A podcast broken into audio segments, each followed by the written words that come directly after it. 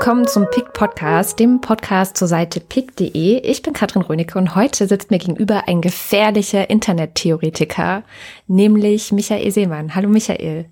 Hallo. Bei dir im Profil steht Internettheoretiker, aber auch Kulturwissenschaftler und äh, Autor. Du hast ein Buch geschrieben, Das neue Spiel. Bei uns pickst du für Medien und Gesellschaft und für Netz und Politik, also zwei Kanäle, die aber auch wiederum ganz gut zusammenpassen denke ich mal, in deinem Fall. Ich muss ganz ehrlich ähm, erstmal einräumen, dass ich, glaube ich, noch nie was für Netz und Medien oder für, für Netz Me und Politik? Nee, Me Medien. Also Medien und Gesellschaft. Medien und Gesellschaft habe ich noch nie was geschrieben. Ich habe immer nur Netz und Politik gemacht, weil das irgendwie doch mehr mir liegt, so thematisch. Ja. Und, ähm, Als gefährlicher Internettheoretiker. Genau, und das ist irgendwie eher so meins. Das Gefährliche habe ich übrigens von deinem Twitter-Profil bei und, und ich habe das von Gregor Sedlak, der hat das mal über mich gesagt. Und ich fand das so schön, dass ich das in meine Twitter-Bio geschrieben habe. Ah, okay. Kannst du dich noch erinnern, warum? Also in welchem Zusammenhang hat er das über dich gesagt? Ich weiß nicht, glaube ich, ich, es war irgendwo in irgendeiner Gelegenheit, wo er mich jemand anderem vorgestellt hat und meinte, das ist Michael Seemann, der gefährlichste Internettheorie. und das fand ich irgendwie niedlich. Ja. Mir persönlich, also wir kennen uns ja schon ein bisschen länger, wir haben es lange nicht gesehen, aber mir persönlich bist du früher vor allem dadurch aufgefallen, dass ich das Gefühl hatte, also dass du dieses ähm, Blog bei der FAZ gehabt, ganz lange Kontrollverlust. So naja, lange ganz war lange war es gar nicht, genau, wollte gerade sagen, so lange gar nicht. Aber ja. du hast danach ganz lange das Blog einfach selber weitergeführt. So wird ein Schuh draus. Und da hatte ich oft das Gefühl, dass du diesen, dass du versuchst, in deiner Internettheorie den Kontrollverlust so ein bisschen zu verlifestylen. Jetzt habe ich in deinem Pick-Kanal geguckt und geschaut, was machst du denn da so und hatte das Gefühl, oh, es wird ja auf einmal sehr viel ernster. Also es wird ja auf einmal ähm, auch sehr viel kritischer. Und ja, bist du erwachsener geworden? Also hast du, hast du tatsächlich, stimmt mein Eindruck überhaupt? Hast du dann seit den, sagen wir mal, letzten, wann, wann war das FATS-Blog? 2010, glaube ich, ne? Mhm. Ähm, in den letzten fünf, sechs Jahren hat sich da was verändert? Ja, natürlich. Also ich meine, ähm, es hat sich ja auch vor allem das Internet ganz, ganz radikal verändert seitdem und ähm, natürlich hat sich damit auch meine, äh, meine Haltung zum Internet verändert. Es ist sicherlich so gewesen, dass ich 2010 sehr, sehr viel blauäugiger, sehr, sehr viel mit sehr, sehr viel mehr positiven Vibes sozusagen auch daran gegangen bin. Und äh, das äh, hat sich definitiv relativiert. Ich habe äh, zu manchen Sachen ähm, eine sehr kritische Haltung entwickelt und äh, sehe, sag ich mal, überall eine ganze Menge Gefahren und eine ganze Menge Schwierigkeiten, die wir als Gesellschaft zu lösen haben, die ich vorher nicht gesehen habe, die vorher auch noch nicht so sichtbar waren, mhm. äh, meiner Meinung nach. Und äh, ich glaube, äh, auch wenn sich an vielen meiner Kernthesen nicht so viel geändert hat, habe ich doch schon eine ganze Menge neue Probleme für mich ähm, ausgemacht, die ich vorher nicht gesehen habe, ja. Ja, Auftakt des digitalen Krieges war ja einer deiner, deiner Headlines. Die klingt ja sehr düster. Was, was ist denn der digitale Krieg? Ja, also ähm, ich, das war jetzt anlässlich äh, des Filmstarts zu Zero Days. Das ist der Film über den Stuxnet-Hack.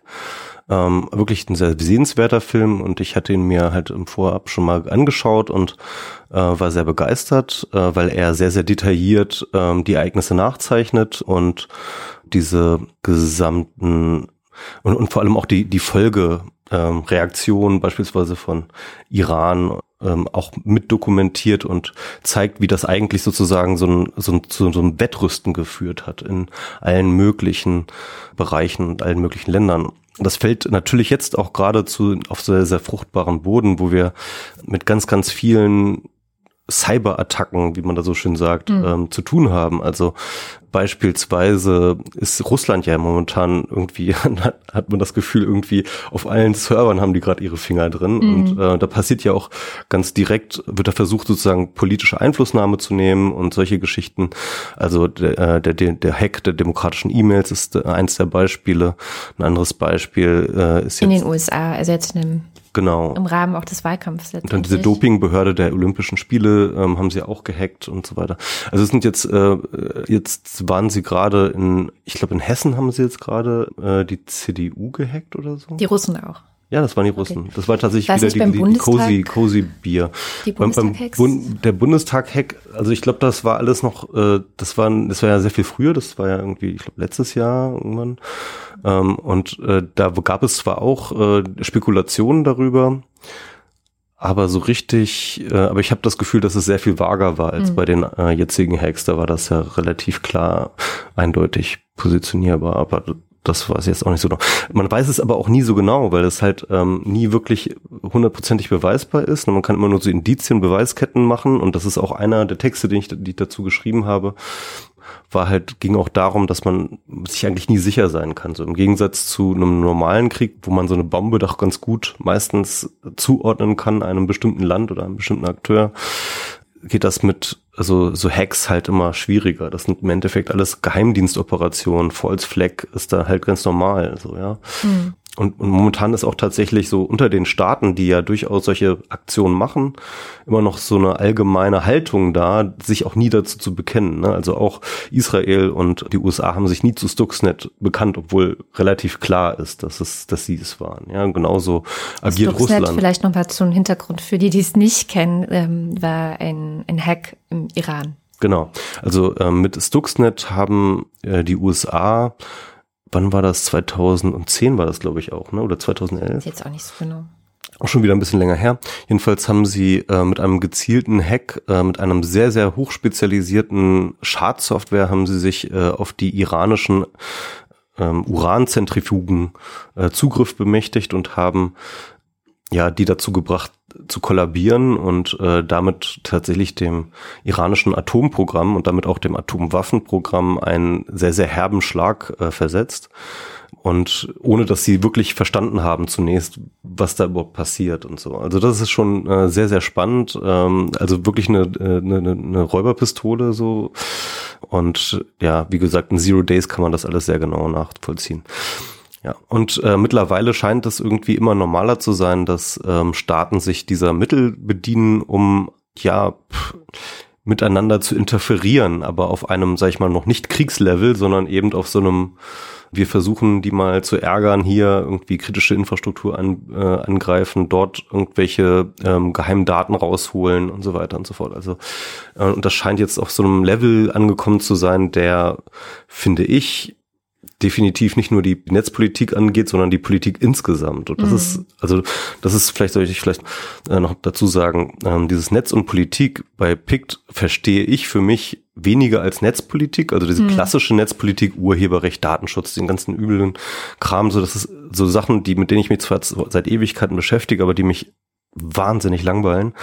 Und und äh, ich verstehe, ich versuche halt meine Interessen dort eher zu Wort kommen zu lassen, die dann eher dahin gehen, wie das Netz in seiner Allgemeinheit Politik neu formt und vor neuen Herausforderungen stellt. Also und, und, und das ist dann eben tatsächlich Politik und Netz, ne? und nicht nur Netzpolitik. So, das mhm. ist eigentlich meine Haupt, mein Hauptbetätigungsfeld. Mhm. Ja, dadurch wird es natürlich dann auch gleich so ein bisschen ernster vielleicht, weil es ja sehr, sehr konkret wird dann auch. Eigentlich was auch so eine Wahrnehmung vielleicht von früher ist, ich weiß nicht, wie es momentan ist, habe ich immer das Gefühl, du legst dich gern mit den Guten an, also den Guten in Anführungszeichen. Keine Ahnung, der CCC, genau. ähm, der CCC, also nicht im Sinne von Pöbeln oder so, aber du streitest dich gerne mit denen. Pöbel dich auch mal an.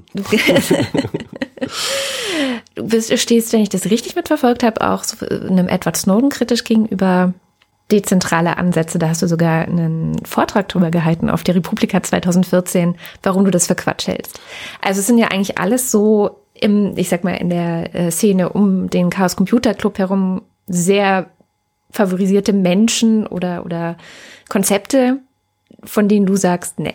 Ich würde jetzt ehrlich gesagt gar nicht, also erstmal muss man natürlich dann vielleicht erstmal das Gute relativieren. Also ich ähm, finde nicht, dass es die Guten sind in so einem allgemeinen Sinne, sondern es sind eher Leute, die in meinem Diskursraum unterwegs sind, die ich kritisiere. Ne? Und das liegt für mich nahe, dass ich ähm, nicht Leute, keine Ahnung, was weiß ich, äh, die mit sich ganz anderen Themen beschäftigen, kritisiere, sondern eher Leute, die sich mit den Themen beschäftigen, die mich für die ich auch sozusagen mich interessiere, dass ich die oder wo du dich auskennst auch, ne? Genau, wo ich mich dann vielleicht auch auskenne.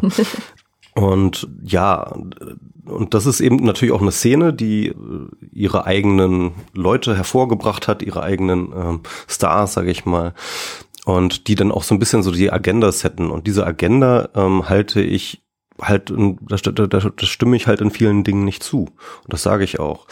Es ist leider Gottes so, dass es in, mit dem CCC dann teilweise auch so ein bisschen zwischenmenschlich dann äh, hier und da gekracht hat, so was ich äh, schade finde, weil ich eigentlich immer versucht habe, ähm, auf einer sachlichen Argument, äh, Ebene zu argumentieren, die äh, wo, wo ich halt einfach anderer Meinung bin.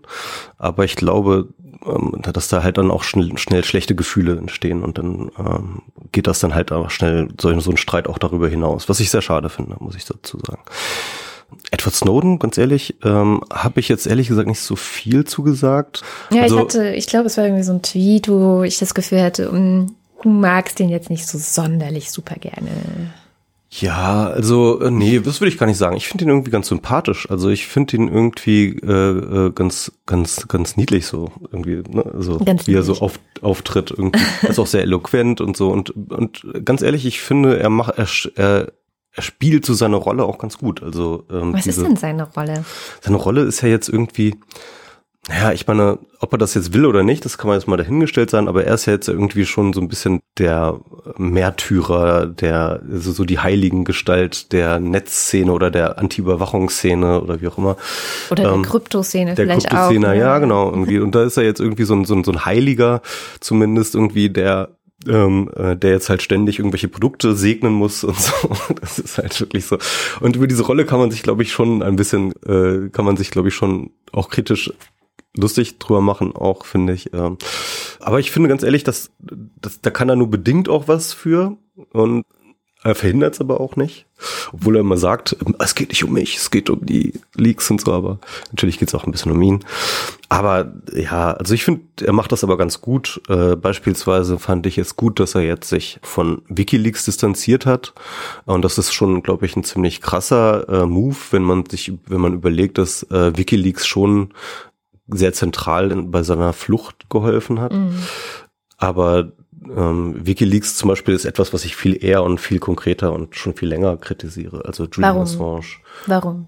Mm, ja, also wo soll man anfangen? Ne? Also soll es, soll man damit anfangen, dass er mit rechtsnationalen Parteien in äh, Australien kooperiert? Soll es damit anfangen, dass er mit Holocaust-Leugnern und Antisemiten ähm, zusammenarbeitet, äh, sehr eng zusammenarbeitet? Soll, wollen wir da mit den Schwedenfällen ähm, argumentieren, wobei ich jetzt halt auch nicht zu denen gehöre, wo ich äh, die sagen, so er ist definitiv schuld oder so. Ähm, da will ich mich zurückhalten, aber alleine wie er mit der Kritik oder wie er mit den Medienberichten darum umgeht, das ist alleine schon, finde ich, ein No-Go also so seine Auslassungen darüber, die fand ich halt schon mal echt übel.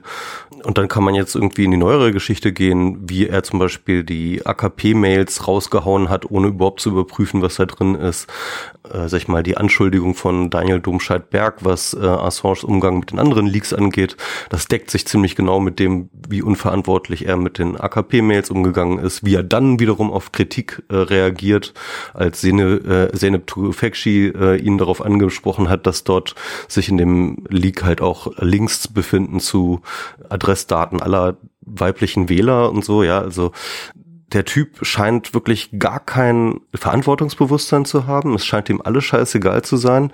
Und seit den DNC-Hacks aber ist eigentlich relativ klar, dass er zumindest mit, mit der russischen Regierung eng zusammenarbeitet. DNC waren eben diese E-Mail-Hacks. Genau, der, der E-Mail-Hack von den Demokraten, der dann über Wikileaks ge, äh, geleakt wurde. Mhm. Das waren sozusagen russische Hacker haben im Auftrag, also russische Hacker, die bekannt sind dafür, dass sie im Auftrag von Putin agieren, haben dort die E-Mails definitiv rausgeholt. Da gab es eine Untersuchung zu und äh, die tauchen dann eben kurz äh, direkt im Wahlkampf dann plötzlich über WikiLeaks auf. Das ist halt äh, relativ eindeutig, dass da ähm, eine Zusammenarbeit stattfindet.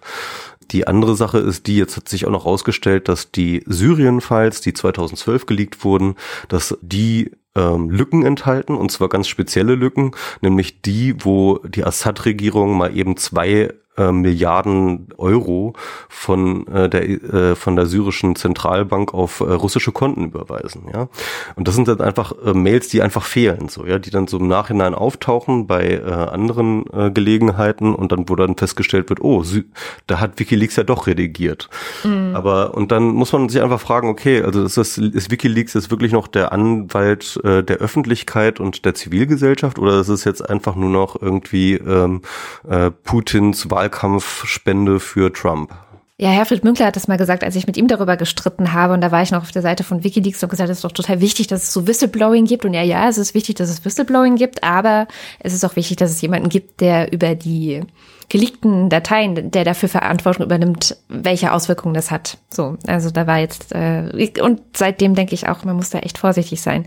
Interessant fand ich auch die Reaktion. Ähm, Snowden hat sich ja aufgrund dieser Files, die jetzt im US-Wahlkampf quasi eine große Rolle gespielt haben, distanziert und hat gesagt, das einfach so rauszuhauen geht einfach nicht. Und daraufhin hat WikiLeaks wirklich öffentlich geantwortet, das würde er jetzt nur tun, damit äh, Clinton Präsidentin wird und ihn begnadigt, so genau. ungefähr. Also total, ja, das ist dann schon wieder ziemlicher Kindergarten. Ich meine, man muss natürlich sagen, dass äh, Assange in einer scheiß Situation sitzt, irgendwie ähm, dort in dieser Botschaft, äh, keine Ahnung, Katze. mit seiner Katze, oh, die arme Katze. Jedenfalls, aber ich kann schon, mir schon vorstellen, dass man dann irgendwie auch noch ein bisschen mehr durchdreht, als Julian Assange immer schon durchgedreht ist. Und ich muss auch zu seiner Verteidigung vielleicht nochmal sagen, dass ich nicht glaube, dass irgendjemand, der nicht so durchgeknallt ist wie Julian Assange, jemand so, jemals so etwas wie Wikileaks hätte starten können. Das ist halt wo ich dann halt auch mal denke, ja, ähm, ich, ich glaube, WikiLeaks war ein wichtiges Ding, so, auch einfach, um das mal gemacht zu haben, einfach um es ausprobiert zu haben. Und es brauchte, glaube ich, einen Wahnsinnigen, so etwas zu machen, hm. ja. Und dieser Wahnsinnige, dass der nicht äh, dann aufhört, wahnsinnig zu sein, wenn er damit Erfolg hat, war, hätte eigentlich auch vorher sein, klar sein können. So ein anderer Liebling, in Anführungszeichen, von dir ist ähm, Evgeny Morozov. ähm, und über den will ich jetzt gar nicht sprechen, denn ich habe bei dir gefunden, dass du ähm, einen tatsächlichen Liebling entdeckt hast ähm, aus Polen. Ich weiß überhaupt nicht, ich habe immer Probleme mit diesem osteuropäischen Namen. Maciej Czeklowski oder so. Ja, ich, ich weiß auch nicht so genau, wie man ihn ausspricht. wir, wir, wir machen das in die Show Notes, also den Pick, den du da hast. Den, den lobst du so ein bisschen in den Himmel, sagst ja, also wenn man schon irgendwie Kritiker ist und ähm, auch so ein bisschen pessimistischerer Kritiker, dann bitte aber auch eine gute Kritik. Und da habe ich mich gefragt, was hast du von ihm jetzt gelernt? Also ne, bei Morozov scheinst du ja eher so ein bisschen dicht zu machen, aber was hast du von Tcheklowski oder wie auch immer er heißt, gelernt? Ähm, also ich habe äh, den jetzt schon auch ein bisschen länger auf dem Schirm. Man muss dazu sagen, er ist ja tatsächlich selber Startup-Gründer. Er hat äh, Pinboard gegründet. Das ist so ein Bookmarking-Dienst, der nicht so wahnsinnig populär ist, aber ich glaube halt tatsächlich so seine Fanbase hat, so dass sich das nachhaltig finanziert. Und er ist seitdem er das macht, er, er twittert übrigens auch über seinen Pinboard-Account. Also er, er nimmt sich so die Freiheit, tatsächlich mit dem Firmen-Account sozusagen die ganze Zeit irgendwie so seine Sprüche rauszukloppen. Das ist echt auch sehr lustig. Also man muss sich auch dem Twitter-Account folgen, der ist einfach auch witzig. So. Genau, das ist vielleicht der erste Punkt. Er ist verdammt witzig. Er ist wirklich witzig, er hat echt Humor und seine Kritik ist immer garniert mit wirklich, wirklich so XKCD-Niveau Scherzen so, finde ich. Das macht schon mal eine ganze Menge aus. Er ist nicht so ein grimmiger Kritiker, nicht so ein, sag ich mal, ähm, ich muss dann doch über Morozov reden, ne? Also, yeah. weil ich finde, der Vergleich drängt sich einfach so auf. Also Morozov ist mal so dieser dieser ah, ärgerliche Typ, der die ganze Zeit nur schimpft und, äh, ganz, ganz böse ist und so weiter und so fort. Und äh, er ist halt echt so der ähm, lustige Typ, der halt ähm, und der halt, ja, sag ich mal, so ein bisschen der Tech-Welt, aus der er selber stammt, so den Spiegel vorhält. Und das ist halt äh, etwas, was ich dann auch viel ernst, viel ernster nehmen kann, weil er kommt aus dem Business und er sieht, was dort passiert, einfach weil er auch Teil davon ist und schaut nicht so mit diesem komischen, feuilletonistischen Blick drauf wie Morozov, sondern er weiß einfach, wovon er redet so. Aber die These ist doch eigentlich die gleiche. Die These ist, es ist in dieser Tech-Welt üblich geworden, zu versuchen, politische Probleme mit Technik zu lösen. Mm, ja, genau. Also ich muss sagen, äh, ich, ich hab, kann auch durchaus von äh, Morozovs These des Solutismus, ne, also dass man halt irgendwie alles immer ähm, mit Technik erschlagen will, dass, dass das eine gewisse naive Vorstellung ist, kann ich durchaus was abgewinnen. Mhm. äh, das ist auch nicht mein Problem mit Morozov. Ne? Also mein Problem ist eher, dass er seine, es sind, sind eher seine Lösungsansätze. Mhm. Also er hat jetzt zum Beispiel gerade wieder einen äh, Beitrag in der FAZ geschrieben, ähm, wo er so ein bisschen im Endeffekt auch die These, die ich in meinem Buch drin habe, dass halt, äh, sag ich mal, Plattformen und Plattformanbieter so mächtig werden, dass sie den Nationalstaaten in vielerlei Hinsicht sozusagen Kompetenzen abbringen und ähm, und und äh, ihn drohen zu, zu ersetzen und so weiter und so fort. Hat er dort eigentlich recht gut und richtig analysiert, so und dann kommt dann aber halt tatsächlich so sein Ansatz so und deswegen müssen wir eine Datensouveränität des Staates wiederherstellen und dafür müssen wir den äh, Grenzen äh, ins Internet anziehen und dann müssen wir und so weiter und so fort.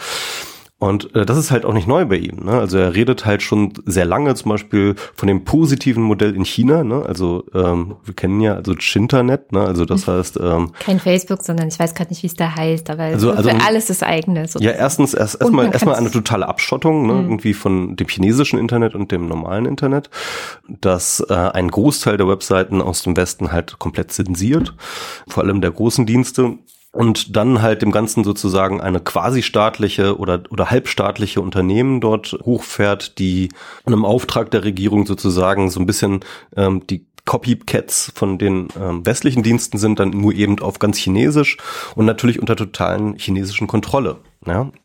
Ich finde diese Vision, die Morozov dort aufschreibt, die finde ich ganz, ganz schrecklich. Also ich finde die nicht nur ganz schrecklich, ich finde die auch gefährlich. Ich halte Morozov politisch für gefährlich. Denn er verbindet ähm, im Endeffekt, er will eben wieder zurück zum, das ist, also ich würde sagen, es ist definitiv eine konservative Haltung, wenn nicht eine nationalkonservative. Er versucht tatsächlich den Nationalstaat der ja immer auch in erster Linie ein Repressionsapparat ist, tatsächlich mit den Möglichkeiten des äh, der Digitalgesellschaft zu erweitern. Also ich sag mal so, Vorratsdatenspeicherung ist halt einfach ein Scheiß dagegen, so was er davor hat. Ja. Und wir sehen übrigens auch ziemlich genau diese Politik, die er dort vorschlägt. Auch gerade zum Beispiel wird jetzt auch immer mehr in Russland durchgesetzt. Ja. Also Russland sagt jetzt allen Diensten, die bei ihnen irgendwie Sachen anbieten müssen, dass sie ihre Server gefälligst in Russland zu haben. Das scheinen, ähm, damit und, und das kann man sagen, dann sind sie ja vor der NSA sicher, ne? Aber das ist halt irgendwie, ähm, das ist halt, das ist halt, das ist halt der andere Geheimdienst, der dann ausspäht. Also es ist halt wahrscheinlich gehupft nee, nee, gesprungen. nee, nee, das ist eben nicht, das ist eben nicht ein Unterschied. Das ist hm. nämlich genau der Punkt, weil die Strafverfolgungsbehörden und der Repressionsapparat in Russland ist. Ja, also für Russen, ja. Also das heißt, also das ist halt diese, diese Logik, finde ich, bei diesen Internetaktivisten, die, äh, die denken halt immer nur irgendwie bis kurz vor Ende ihrer Nasenspitze. Sie denken immer so, oh, böse NSA, so Hauptsache ist nicht bei der NSA, ja. Hm. Nee, es ist halt hauptsächlich Hauptsache, dass in Deutschland deine Daten nicht ge gespeichert werden. Wer steht vor deiner Haustür, wenn da irgendwas Falsches drin ist? Die NSA? Nein, das wird sie nicht tun. Aber der deutsche Staat auf jeden Fall. Klar, natürlich. Das heißt also, du willst deine Daten nicht dort haben, wo der Repressionsapparat ist, der Zugriff auf dich hat. Ja? Mhm. Aber so weit denken die Leute nicht. Sie denken nicht daran, sondern sie sind, äh, Hauptsache die NSA hat meine Daten nicht. Also, das ist halt, äh, also es ist einfach, also ich glaube, Morozov weiß das durchaus, aber ich, ihm ist das, äh, aber ihm ist das egal. Er will zurück zum Nationalstaat und äh, kostet es, was es wolle. Aber ich glaube, in Deutschland, der Internetdiskurs, der ist einfach ein bisschen dumm in der Hinsicht. Sorry, muss ich einfach so sagen. okay, der ist dumm, aber du bist ja klug. Du bist ja auch hier der gefährliche Internettheoretiker. Nein, ich will jetzt nicht sagen, dass alle dumm sind, aber ich, aber, aber manche, aber manche ich Diskurse sei, sind einfach ich, dumm. Das so. habe ich schon verstanden. Aber die Frage ist ja dann noch wirklich, also wenn man sagt, das ist eine richtige Analyse erstmal. Es liegt zu viel Macht in den Händen einzelner Unternehmen. Google sagt von sich selber, er ist ein Staat. Du hast es in deinem Buch auch angesprochen. Google sagt von sich, es ist ein Staat? Ja, ich glaube, der Chef von Google hat sich mal verglichen mit, ja, wir sind wie ein Staat in der Rede, die er gehalten hat. Okay, das ist mir nicht bekannt. Ja, das ist auch schon ein paar Jahre her. Okay. ist ja auch, also letztendlich die, die Analyse teilt ihr, teilen wir, teilen viele noch. Mhm. Die Frage ist dann, welchen Weg schlägst du denn vor? Also, was ist, es, mhm. es muss ja irgendwie schon politisch geschehen oder nicht? Ja, aber das ist eben der Punkt. Also die Frage ist halt die grundsätzliche Frage. Also was ich glaube, ist halt, dass die meisten Leute die tief äh, die, den, die Radikalität des Wandels noch weit, weit, weit unterschätzen. es geht nicht nur darum, dass irgendwie, keine Ahnung, die Politik jetzt digital wird und der Staat jetzt irgendwie oder die, die Parteien jetzt irgendwie einen Twitter-Account haben und sowas, ja, und keine Ahnung was. Sondern Social Media Strategie und äh sondern es geht im Endeffekt eine Transition voran, die eigentlich äh, am besten schon, ähm, äh, die eigentlich äh, Deleuze hat es eigentlich am besten mal formuliert, hat gesagt, wir gehen. Der Philosoph. Von, ja, genau. Ja. Deleuze hat Anfang der 90er ein schönes äh, schönes, äh, ja, wie soll ich sagen, kurzen Text geschrieben ähm, über die Kontrollgesellschaften. Und zwar, ähm, dass wir von der Disziplinargesellschaft, die Foucault beschrieben hat, ähm, übergehen zu einer ähm, Kontrollgesellschaft. Mhm. Und ähm, die Disziplinargesellschaft, muss man dazu sagen, das ist eben, äh, die funktioniert dadurch, dass wir halt ähm, immer wieder in sogenannten Einschließungsmilieus äh, sozusagen äh, immer wieder diszipliniert werden. Also dass wir von der Schule über die äh, Klinik, über die äh, Fabrik, damals war das noch so die Fabrik, ja, ähm, und so weiter und so fort. Also das sind alles so, ähm, äh, sag ich mal, in sich geschlossene Räume, in denen äh, eine klare Hierarchie herrscht und äh, wo wir halt ständig ähm, äh, kontrolliert, überwacht und dann auch bestraft werden. Mm, und ähm, im Zuge dieser, ähm, sag ich mal, und in dieser, dieser ständigen Erziehung werden wir dann irgendwann zum Bürger, zum Subjekt, ja, zum politischen Subjekt erzogen sozusagen und äh, äh, so, dass wir uns selber irgendwann im Griff haben, ja, mhm. so. Das ist so die, so funktioniert die Disziplinargesellschaft und die Disziplinargesellschaft, die basiert halt ganz, ganz wesentlich natürlich auf dem Staat, der halt selber schon so organisiert ist, ja. Das mhm. ist im Endeffekt die große Überdisziplinargesellschaft. Die ähm, ist ja schon auch, also ich könnte die jetzt durchaus beobachten, dass es die gibt. Genau, ja. ja. Die, die, die, gibt es auf jeden Fall. Ja. Und, ähm, und, äh, und, und sie ist aber definitiv in Aus Auflöseprozessen äh, angesehen und da kann man auch finde ich, ein ganzes Buch drüber schreiben, wie man, wie momentan beispielsweise, ich, ich finde ja zum Beispiel das ganze Trollproblem kann man sehr, sehr gut als eine Krise genau dieser Disziplinargesellschaft mhm. sehen, weil da tatsächlich sozusagen Leute außerhalb jeglicher äh, Disziplinierung ähm, Disziplinierbarkeit agieren und dadurch halt sozusagen ähm, äh, lernen, alle alle Regeln loszulassen, so ja. Und das ist irgendwie ganz interessant. Naja, egal, auf jeden Fall, wir ähm, äh, gehen jetzt über zu einer Kontrollgesellschaft, die ganz anders organisiert ist, die eben dadurch äh, organisiert ist, dass ähm, Ziele definiert werden und die Anreize geschaffen werden, die diese Ziele zu erreichen.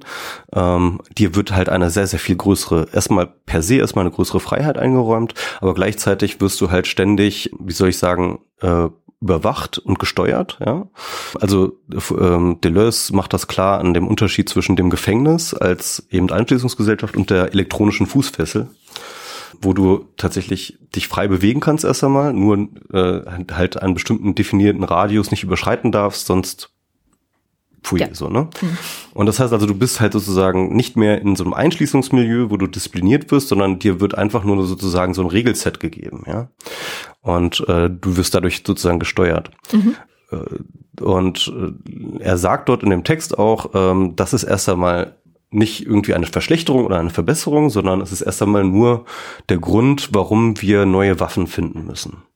So, also als äh, als Menschen, als, als Menschen, als Zivilgesellschaft, um, um mhm. unsere Freiheiten zu verteidigen. Ja, verstehe. Äh, die Freiheit, äh, die die Waffen, mit denen wir unsere Freiheit äh, in der Disziplinargesellschaft verteidigt haben, sind nicht die gleichen, mit die wir in der Kontrollgesellschaft mhm. brauchen und umgekehrt.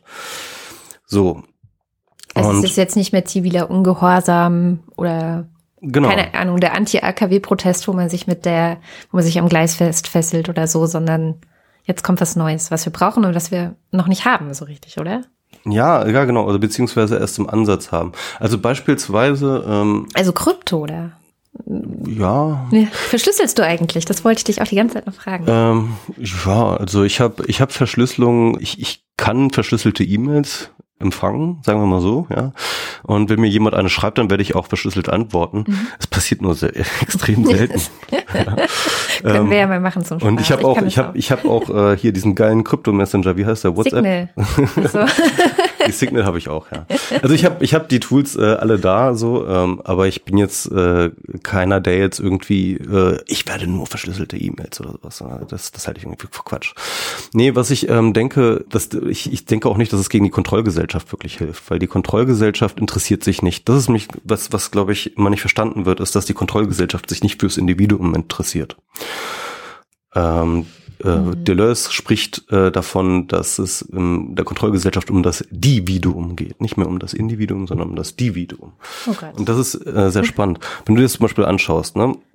Also für mich sind Plattformen die absolute Infrastruktur der Kontrollgesellschaft. Mhm. Das sind die absolute Infrastruktur für der Kontrollgesellschaft. Sie kommen komplett ohne Zwang aus, sie kommen komplett ohne ähm, Gewalt aus, ja. Irgendwie brauchst äh, sie, äh, sie haben halt nur sozusagen ihre Kontrollstrukturen und ihre Anreizsysteme, mit denen sie ähm, die Leute ähm, dazu bringen, in ihrem Sinne zu agieren mal mehr, klappt natürlich auch schon mal mehr, mal schlechter so, ja, aber, ähm, aber im Grunde genommen äh, tun sie das. Und ihnen ist das egal, ja, ob also sie wollen nicht dich steuern als Individuum, so, ne? darum geht es nicht. Mhm. Sondern Facebook geht es zum Beispiel darum, dass wenn sie eine Maßnahme machen, ne? das geht nicht darum, dass wir jetzt Katrin Rönnecke dazu bringen, XY zu, sondern es geht darum, dass wir die Interaktionsrate mit Posts oder mit Werbung von äh, 52 Prozent auf 48 Prozent steigern, äh, äh, auf, auf äh, äh, keine Ahnung, 58 Prozent steigern, ja? ja? Das heißt, es geht um statistische Steuerung. Mhm. Ne?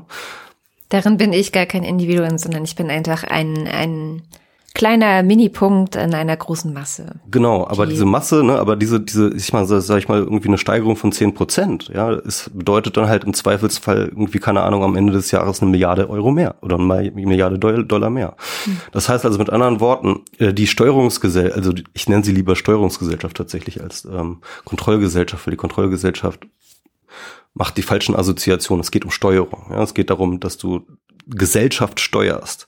Nicht Individuen steuerst, ne? Also es geht nicht um den Roboter, um den Zombie, der nur noch äh, äh, irgendwie so Sachen macht, sondern es geht tatsächlich irgendwie um Steuerung. Wir können mit Maßnahme X äh, dafür sorgen, dass so und so viel Prozent der Leute weniger Y machen. So. Und äh, das ist eine Sache, die ähm, wenig mit Krypto verhinderbar ist. Ja, man könnte natürlich einfach diesen Plattformen fernbleiben, aber da hast du dann wieder diesen Netzwerkeffekt und hm, ja, und das ist schwierig. Und, ja. du hast auch wenig Interesse daran. Ähm, mhm. Also und ich würde auch nicht, ich würde auch äh, trotzdem auch nicht sagen, dass diese Steuerung per se schlimm ist. Mhm. Ich würde sagen, dass die Steuerung gefährlich ist, definitiv. Ich würde sagen, dass man mit Hilfe von beispielsweise solchen Nudging-Ansätzen und den entsprechenden ähm, ähm, Big Data-Erkenntnissen ja, kann man Leute definitiv auch dazu bringen, gegen ihre eigenen Interessen zu handeln. Mhm. Und das ist die Gefahr, die ich sehe. Ja. Und ich glaube, wenn wir Tools machen wollen, mit denen wir uns vor den Gefahren der Kontrollgesellschaft agieren müssen, dann müssen wir im Endeffekt selber anfangen, Daten auszuwerten, dann müssen wir selber anfangen, äh, Kontrollalgorithmen zu bauen, dann müssen wir äh, verstehen, wie äh, Manipulation funktioniert und dann, und, und dann müssen wir äh, Nutzern diese Dinge an die Hand geben und sie und ihnen helfen, sozusagen, zu erkennen, wenn jemand sie ihnen sie übers Ohr hauen will, sagen wir es mal so, ja. Mhm.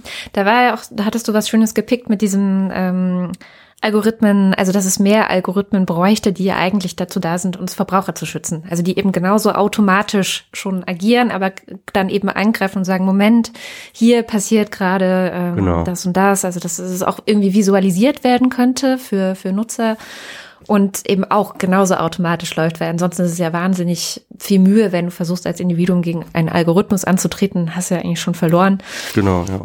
Ähm, also ähm, das heißt, es war eine Story, ähm, also der Originalartikel ging um, um ähm, die Frage, um, um eine äh, ProPublica, das ist auch so eine Art, ja, wie solche NGO, glaube ich, mhm. ähm, so ein bisschen Recherche-NGO, die aber halt eben viel mit, ja, Datenauswertungen selber machen. Und die haben echt immer ganz spa spannende Projekte. Und die haben einfach mal geguckt, bei Amazon gibt es halt ja immer diese ähm, immer so diese, diese, diese Auflistung, wenn du einen nach einem Produkt suchst, was sind die besten Preise, ja? Mhm. Und dann gibt es eben Händler, die sehr, sehr eng mit Amazon zusammenarbeiten. Es gibt Händler, die eben nicht so gut, ähm, äh, die, die sozusagen eher von außen angeflanscht sind, sozusagen, ja. Und äh, sie haben halt gezeigt, dass ähm, Amazon bei dieser Bewertung nicht ehrlich ist, ja. Und das haben sie eben gezeigt. Und sie haben, also im Endeffekt war das, das Ding war halt, dass Amazon die Versandgebühren nicht mit einberechnet. Sie sind immer davon ausgegangen, dass du Amazon Prime-Kunde bist und eh nichts für den Versand äh, äh, zahlst. Und dann funktioniert dieser Algorithmus auch in deinem Sinne. Aber teilweise haben, kann so ein äh, Versand äh, das Versenden von äh, Artikeln definitiv den Preis ganz massiv verändern. So, ja. ja? Und äh, sie haben festgestellt, dass in vielen, vielen Bereichen, wenn man eben nicht Amazon Prime-Kunde ist, dass man eigentlich schlechtere Angebote angezeigt kriegt. Ne? Und solche Sachen sind äh, Sachen, die schwierig rauszufinden sind, weil wir, ähm, weil diese Plattformen Datenmonopole sind. Sie haben äh, ihren eigenen Datenschatz, in den sie niemanden reinschauen lassen. Und sie können einen dann auch eben entsprechend manipulieren. Wenn du halt nicht sag ich mal, auf den gleichen Datensatz unterschiedliche Algorithmen ausprobieren kannst, dann bist du halt darauf angewiesen, dass sich dieser Algorithmus, der dir dort ähm, Sachen anzeigt, ähm, ehrlich zu dir ist. Und seien wir ehrlich, wenige Firmen haben ein großes Interesse an Ehrlichkeit. Ja, das stimmt, das stimmt. Die wollen dir immer Geld, äh, immer Sachen verkaufen. Und deswegen brauchen wir, glaube ich, in also in der Ökonomie gibt es tatsächlich einen Unterschied zwischen, also äh, geht es halt viel um diesen Unterschied zwischen dem, was du bereit bist für ein Produkt zu bezahlen und dem, was du tatsächlich für ein Produkt bezahlst. Und äh, der die Differenz davon wird immer als Konsumentenrendite äh, angezeigt, äh, an, angegeben. Ne? Und jetzt gab es gerade eine Untersuchung bei Uber. Die haben Uber hat ja dieses Search Pricing, wo sie halt unterschiedliche Preise je nach äh, Angebot und Nachfrage und ein paar anderen äh, Kriterien äh, berechnen. Und das heißt also, du hast dann plötzlich so ein, du hast eine Datenbank, wo eine ganze Menge äh, unterschiedliche Preise für ein und dasselbe Gut sozusagen an unterschiedlichen Ange Leuten in verschiedenen Situationen angezeigt wird und du siehst die Reaktion der Leute darauf, ja. Und äh, da sind jetzt tatsächlich Ökonomen rangegangen und haben an der Datenbank ein bisschen rumgeforscht und haben tatsächlich diese Differenz, diese, ähm, also diesen, diesen äh, Konsumerrendite, haben sie tatsächlich mal ausgerechnet. Und, und ich finde das das ist einerseits spannend, ja, irgendwie ähm, aus so einer wissenschaftlichen Sicht, aber mir macht das auch Angst, weil wenn du als Unternehmen tatsächlich rausbekommst, wie viel die Leute bereit sind zu zahlen für ein Produkt, mhm. dann wird das die äh, entscheidende Zahl, an der du dich orientierst, wenn du einen Preis gestaltest. Macht doch Apple schon immer so, oder? Nee, Apple hat ja Einheitspreise. Ne? So. Also, aber es gibt ja eben tatsächlich ähm, diese ja, viele Plattformen äh, und Aber trotzdem glaube ich, das orientiert sich sehr stark daran, was die Leute auch bereit sind zu zahlen. Ja klar, natürlich, aber, aber, aber, aber halt nicht in einem, äh, sag ich mal, nicht in einem algorithmischen Sinne. Ne? Okay. Ne? Also nicht, mhm. also es ist nicht so, dass du irgendwie, keine Ahnung, kommst halt irgendwie auf Facebook und äh, auf, auf äh, Apple und Apple weiß, dass du gerade irgendwie gut gegessen hast und ähm, Scheiße. Äh, was weiß ich, irgendwie in der Situation bist oder gerade einen, einen getrunken hast, so ja, und dann halt gleich irgendwie, keine Ahnung, 100, 100 Dollar draufschlägst, ja. So. Okay. Aber andere Unternehmen machen das vielleicht, ja. Ja. Und das ist halt, und da sehe ich zum Beispiel eine Gefahr drin. Also, dass halt tatsächlich die Konsumentenrendite versucht wird abzuschöpfen von den Unternehmen. Mhm. Einfach indem sie sehr, sehr geschickt, äh, einfach indem sie sich das Wissen besorgen, wann sind welche Benutzer wie bereit, welchen Preis zu zahlen und dann halt versuchen, die komplette Marge da mitzunehmen. Weil das liegt einfach so nah, ja. Es liegt einfach so nah. Natürlich würdest du das versuchen. Und wer schützt dich davor, ja? Deine Privatsphäre? Nein, das tut sie nicht. Das ähm, Taxiunternehmen mit der, mit der äh, guten alten, äh, mit dem guten alten Taxometer. Jein. Aber äh, ja. ich muss dich leider stoppen, unsere Zeit ähm, ist um. Ja. Ich hätte noch auf der Liste gehabt die Filterblase aus Kruppstahl, aka AfD. Ich hätte noch auf der Liste Silicon Valley, das neue Rom, Fragezeichen. Das sind alles Sachen, die man in deinem PIC-Profil auch nachlesen kann und natürlich in Zukunft noch viel mehr. Vielen, vielen Dank, dass du mit mir über die, ich finde, wirklich spannenden Themen auch gesprochen hast, also oder sie angerissen hast jetzt in dieser kurzen Zeit. Ähm, weiteres findet ihr, wie gesagt, auf pick.de unter Medien und Gesellschaft und Politik und Netz oder ähm, eben direkt bei MS Pro. Seinem Twitter-Account kann man auch folgen, da äh, rantet er dann auch noch mal ein bisschen mehr ähm, und herzlichen Dank. Dankeschön für die Einladung. Tschüss.